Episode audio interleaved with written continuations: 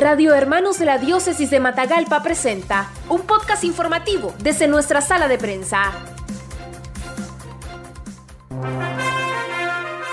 El hogar de ancianos San Francisco de Asís, ubicado en Vía Chahuitío, Cebaco, en la diócesis de Matagalpa, cumplió el 15 de mayo 30 años de servicio a los abuelitos que son atendidos en este centro. Se ofició la Santa Misa en acción de gracia con la presencia de los ancianos y personal de colaboración. En la actualidad son 30 personas de la tercera edad que atiende la administración del hogar bajo la dirección espiritual del padre Jaime Montesinos, párroco de la parroquia San Juan Pablo II en Chagüetío. Estas personas requieren de un cuidado especial tanto en la alimentación como en la atención médica y otras necesidades. Son 30 años de fiestas, 30 años de bendiciones, increíble cómo Dios nos ha amado. Aquí la mano de Dios se ve de día y de noche. De veras que sí, porque no entendemos cómo logramos sostener este hogar de ancianos. Hay que ver, este, pensar en darles los tres tiempos de comida, el tratamiento, el medicamento, pues el médico, transporte para llevarlos a los hospitales, para traerlos, etcétera. No es nada fácil, pero la mano de Dios está aquí. La hemos notado. 30 años hermosos que estamos celebrando. Aquí hay una historia y empezamos pues con Monseñor Carlos Santi, que en el silencio, en el silencio, ¿verdad? Hizo eso. Lo que hizo la mano derecha, que no lo sepa la izquierda. Eso fue como un mensaje y que hoy a todos nos da a entender, nos quiere decir, eh, hagamos el bien sin saber a quién. Los encargados de atender a los ancianos buscan alternativas para proveerles de lo necesario en alimentos y cuidados especiales, por lo que recurren a la generosidad de la población para mantener esta obra de caridad y amor. Igual les invitamos a que nos visiten pues no hay tanta restricción como antes por lo del COVID, porque ya nuestros hermanos están también de alguna manera protegidos y las medidas son menos, pero siempre hay medidas, lavado de manos, puesta de alcohol, uso de mascarilla obligatorio, por el bien siempre de ellos, ¿verdad? Vivimos de la caridad y Dios es el que se encarga de tocar los corazones de ustedes y también el bolsillo. Hay gente buena. Aquí en Sebaco hay algunas personas que nos saben traer. Yo sé que habrán otras personas muy buenas y de buen corazón que podrán asistir a este hogar para ayudarnos, pues haciendo el papel de Simón de Sirene ayudando a cargar la cruz. Ahorita tenemos 30 personas albergadas, asiladas acá. Entonces son 30 desayunos, 30 almuerzos, 30 cenas y el equipo de trabajo también, porque se nos hace difícil decirles tu hora de almuerzo, andate a tu casa a comer.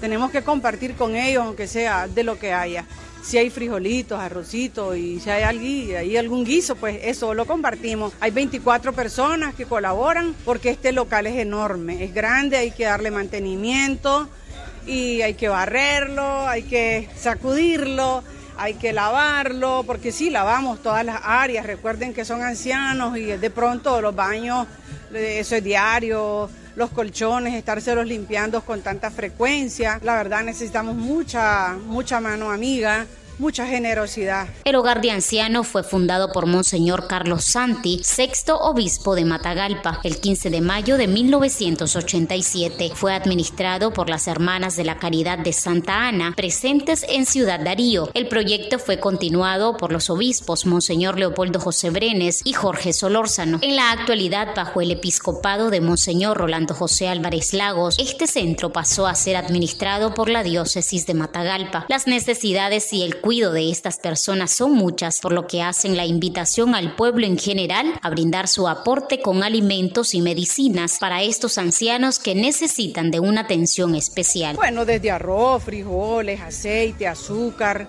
este carne, pollo, porque ustedes saben que en el pollo encontramos el colágeno, también en las verduras, en las frutas.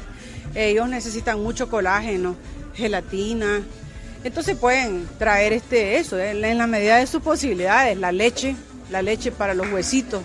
La leche es indispensable, líquida, leche en polvo, leche en sure, leche deslactosada, también los pampers, que esa es una necesidad latente muy fuerte. Usamos 80 pampers diarios, a veces hasta 100. Por lo general M, ya algunos gorditos se nos han ido, pero también L, S, M, también las toallas húmedas, los, los guantes los necesitamos demasiado, el cloro para desinfectar, así es que tienen grandes oportunidades para colaborar en la medida de sus posibilidades y sin duda Dios les recompensará al ciento por uno. vengan a las instalaciones o simplemente llámenos al convencional 2775-4836.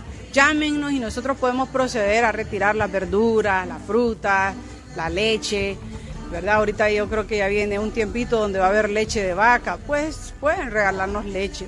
Nos, llaman para darnos un poquito de arroz, frijoles, lo que sea, con mucho gusto nosotros podemos ir. Entonces, esos medicamentos que los farmacéuticos o los dueños de farmacia saben, los médicos, este, son los que siempre pedimos, siempre andamos buscando, a veces buscamos muestras médicas y con eso todavía pues ahí vamos sufragando un poquito los gastos porque son gastos enormes.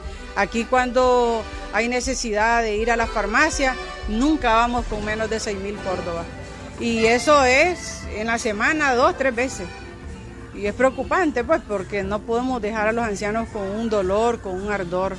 Tienen problemas de piel, ahorita tenemos dos operados de la vista recientemente, van otros dos el 5 o 6 de junio y así sucesivamente. Tenemos casos bien difíciles. Eh, los últimos cinco casos que atendimos acá en el hogar, todos han sido de, extrema pobreza, diríamos, y de abandono social. Entonces, también pues aprovecho para decir esto, pues que el hogar atiende ese tipo de situación, no atiende a personas que simplemente ya no quieren tener al abuelito en la casa o porque quieren irse a Estados Unidos y quieren dejarlo en un lugar seguro. No, atendemos abandono social y de verdad que en condiciones precarias, por decirlo así.